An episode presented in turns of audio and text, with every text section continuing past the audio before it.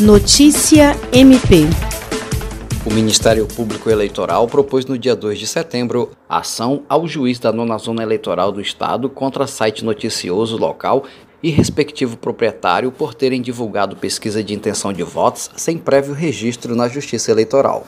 A representação foi feita pelo promotor eleitoral Ricardo Coelho de Carvalho. Para ele, a menção de reportagem à pesquisa encomendada para consumo interno de grupo político violou a Lei 9504-1997, que exige o registro de informações e metodologias das consultas na Justiça Eleitoral até cinco dias antes de virem ao conhecimento público. O MP Acriano pede que seja determinada a suspensão imediata da publicação da pesquisa no site, sob pena de pagamento de multa diária no valor de 500 reais. Requer ainda a apuração da ocorrência de crime previsto no Código Eleitoral, bem como a condenação dos representados, no caso o site e o proprietário, ao pagamento de multa entre 50 mil e 100 mil unidades fiscais de referência. Jean Oliveira, para a Agência de Notícias do Ministério Público do Estado do Acre.